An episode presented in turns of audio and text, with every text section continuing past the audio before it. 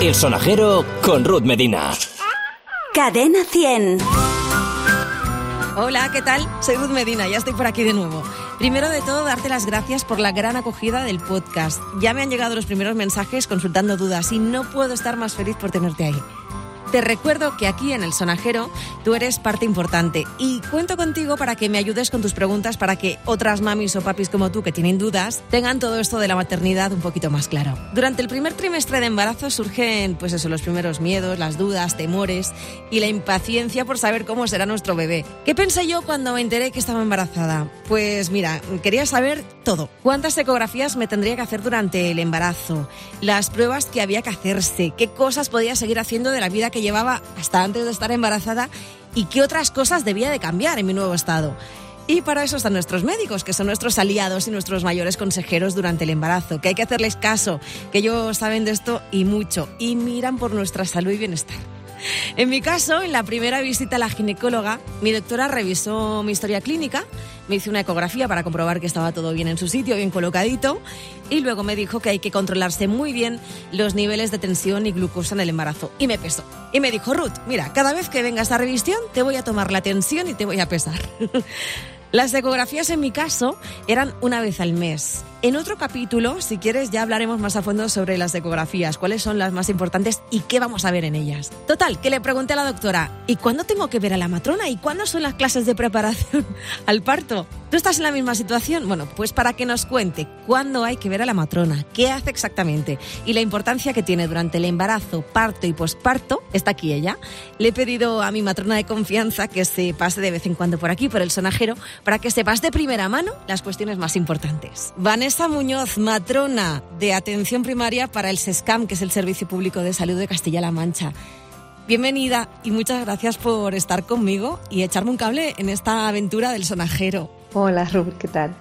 No, agradecerte a ti la oportunidad de estar aquí y sobre todo el que hayas pensado en, mí para poder acercarme un poco a, a, más mamás y el que se hable de estos temas, que me parece súper importante porque es verdad que a veces en esos primeros meses de tanto de embarazo como de maternidad pues hay muchas dudas y seguro que vas a poder ayudar a, muchas familias a través de, este trabajo. Lo primero de todo, Vanessa, aclararle a la gente cuál es el papel que tiene una matrona durante, durante el embarazo. ¿Qué hacéis vosotras?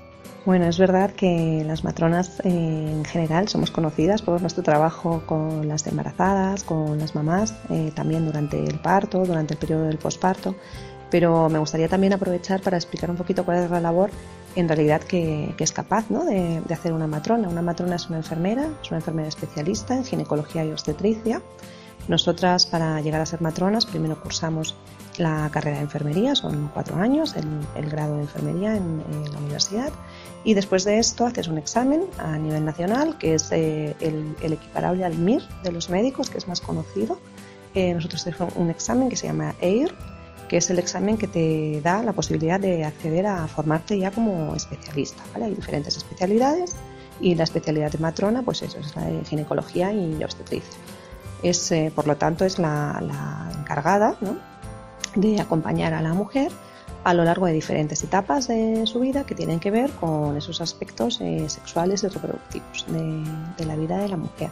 No solamente, por lo tanto, trabajamos con embarazadas, sí que es verdad que nuestro trabajo eh, se centra mucho, obviamente, en, este periodo, pero también trabajamos pues, con chicas eh, durante la adolescencia, trabajamos con mujeres en periodo de menopausia, eh, con mamás eh, después de un parto, pues en, la lactancia, en la recuperación del posparto. Eh, tenemos talleres de suelo pélvico, hacemos no sé, charlas en institutos también con, otros compañeros de los centros de salud y las matronas trabajamos de forma habitual, pues tanto en atención primaria, que es lo que la gente conoce ¿no? como los centros de salud, y en atención especializada, que al final eh, es eh, el trabajo yo creo que más conocido de la matrona, que es el trabajo en el hospital. Eh, las matronas que como yo trabajamos en atención primaria estamos encargadas de supervisar el control del embarazo sano, del embarazo normal Y bueno, hacemos más cosas además, el programa de, cáncer, de prevención vaya, del cáncer de cuello de útero. Y, pero sí, lo que me preguntas, que es al final el trabajo eh, con las embarazadas, pues es la consulta de embarazo, la consulta de embarazo normal, como te digo, embarazo sano, las diferentes revisiones que la mujer eh, tiene que llevar, eh, le ofrecemos también a lo largo del embarazo el que se incluya en, los talleres de lo que la gente conoce como preparación al parto, preparación para la maternidad, para la paternidad, recibe diferentes nombres. Eh, los talleres de lactancia también se invita a que vengan ya las, las embarazadas. Y bueno, al final la matrona es un poco el profesional de referencia para el seguimiento de embarazo para la mujer. Es en la atención primaria es el personal que se encarga de hacer esta labor y al final en los centros de salud pues eh, tenemos un contacto muy directo ¿no? con, con, la mujer y la vemos en varias ocasiones a, a, lo largo del embarazo y bueno hay consultas programadas que son estas que te comento las consultas normales de embarazo pero también hay consultas a demanda cuando la mamá pues tiene una duda o necesita consultar algo pues obviamente disponibles para, para ellas estamos ¿vale? y luego en el parto la matrona sería la encargada de, eh, es la responsable del parto normal, de la atención a la dilatación, eh, al parto y al posparto que cursa dentro de la normalidad. Nosotras trabajamos eh, tanto en el control de embarazo como en el hospital en el parto junto con nuestros compañeros, los ginecólogos, cada uno pues tiene su labor y como te digo pues el control de embarazo sano y el, la, responsable de la atención al parto normal y al posparto normal en este caso pues sería, seríamos nosotros las matronas. ¿Y todo el mundo puede tener acceso al servicio de matronas? ¿Está en todos los centros de la Seguridad Social, por ejemplo, o solamente los centros privados? Sí, dentro del Sistema Nacional de Salud, pues en la mayoría de centros de salud eh, sí que hay disponible el, poder pedir cita con la matrona, porque pues eso, tenemos consulta en, los centros de salud y en algunos consultorios eh, eh, nos desplazamos a, atender allí la población para que las mujeres no se tengan que desplazar. Hay sitios, bueno, por la dispersión geográfica en ocasiones, por ejemplo, donde no va a la matrona pero lo más habitual es que desde los consultorios locales, que suelen ser más chiquititos, pues sí que se pueda derivar a, la mujer a un centro eh, un poquito más grande, donde sí que sí que haya consulta y, sí que pueda ser atendida por, por esta especialista si es que lo necesita. Vale, ahora suponte que llega una embarazada a la consulta de la matrona y ¿Qué le decís? Eh, ¿Cómo son, esas, ¿Cómo son esos controles? Eh, ¿En qué consiste cada visita con una matrona durante el embarazo? En las visitas de control de embarazo normal, lo que solemos hacer habitualmente es eh, bueno, pues vigilar eh, una serie de signos y síntomas que, que, hay que estar alerta de si aparecen o no durante un embarazo. Pues eh, una, también se hace una toma de constantes, pues la tensión, el peso de la mujer. se da bastante importancia a que ella tenga la oportunidad de consulta de dudas, de, pues, no sé, aspectos que a veces eh, no tenemos tan en cuenta también, que me parece importantísimo hablar de ellos, que son los aspectos emocionales ¿no? del embarazo, del cómo se encuentra, no solo a nivel físico. Eh, no sé, escuchamos el latido del corazoncito del bebé, medimos la altura del útero, que nos va a dar la idea de cómo va siendo el crecimiento de ese bebé, si está dentro del rango de la normalidad y bueno, intentamos, como te digo, resolver eh, todas las dudas que pueda tener, eh, plantear un montón de dudas, por ejemplo, pues en cuanto a alimentación, a cuidado, de eh, cómo cuidarme mejor para, pues, para que el, cómo va mi embarazo sea pues lo mejor posible. Em, no sé, ofrecemos la vacunación de tosferina cuando estamos en campaña de gripe.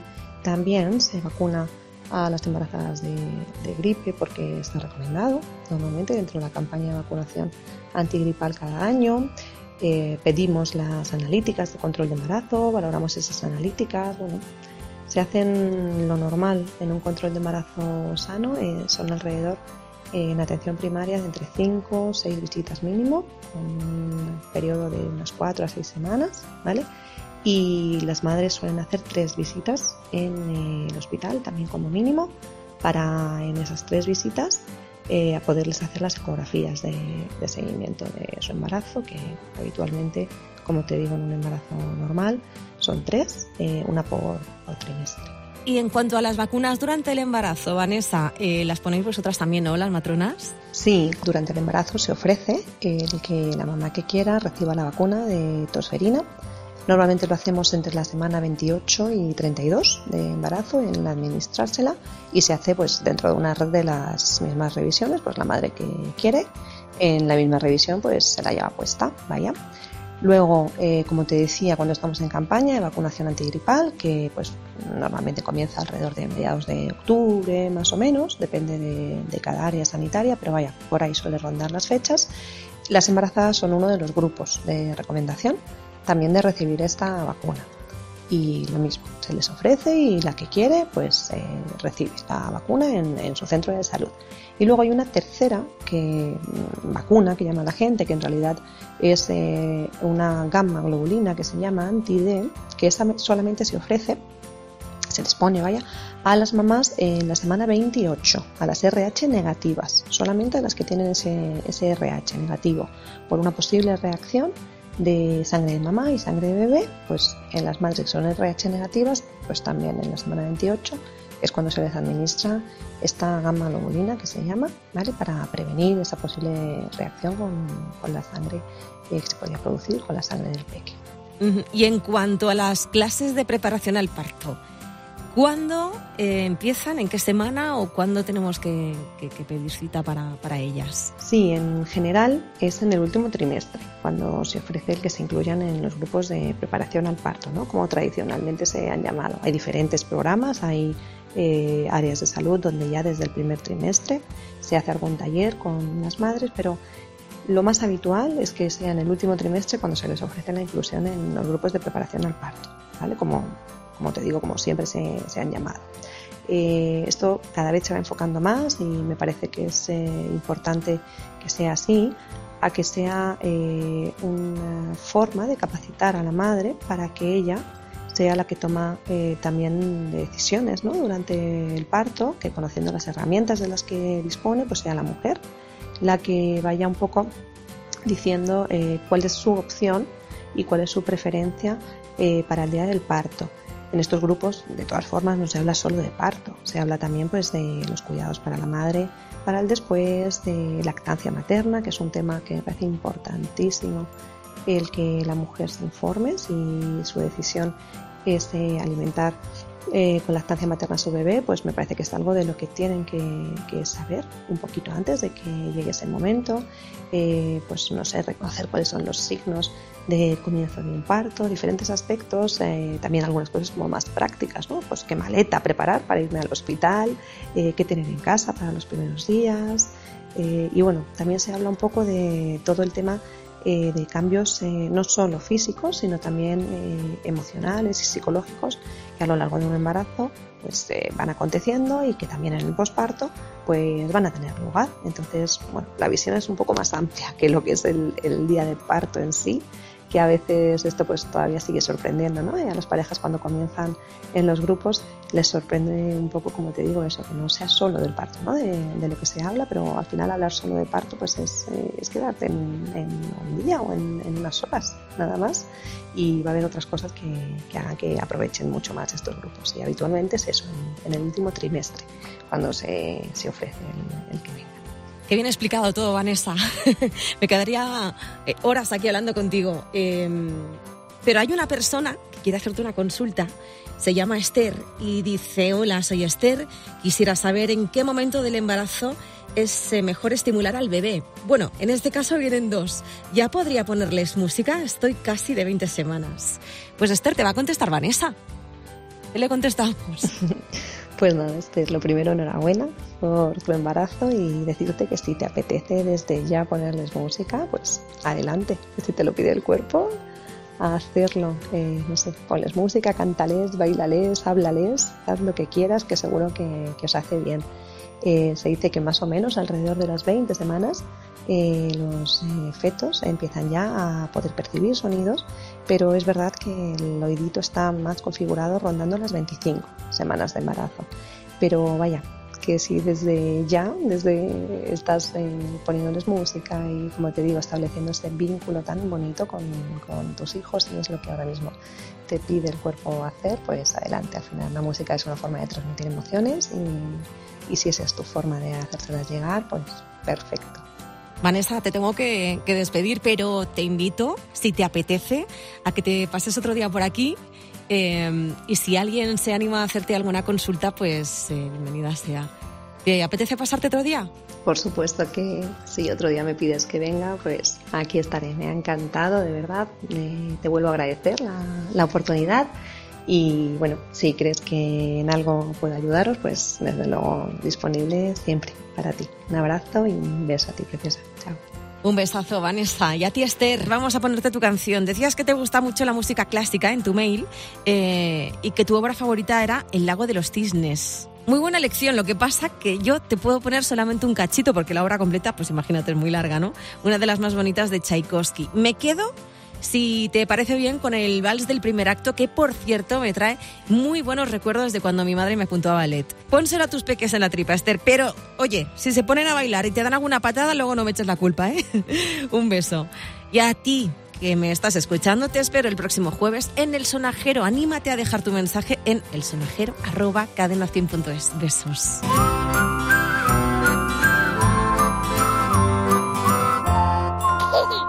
El sonajero con Ruth Medina. Cadena 100.